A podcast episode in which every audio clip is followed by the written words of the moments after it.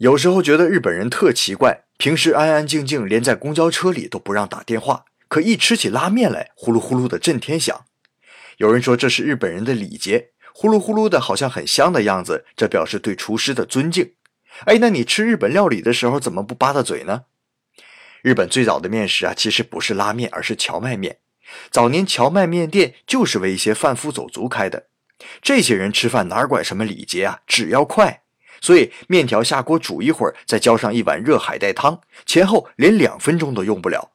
而为了吃着方便，又把面切短，让人一口就能连汤带面吃进嘴里，那自然就会发出呼噜呼噜的声音了。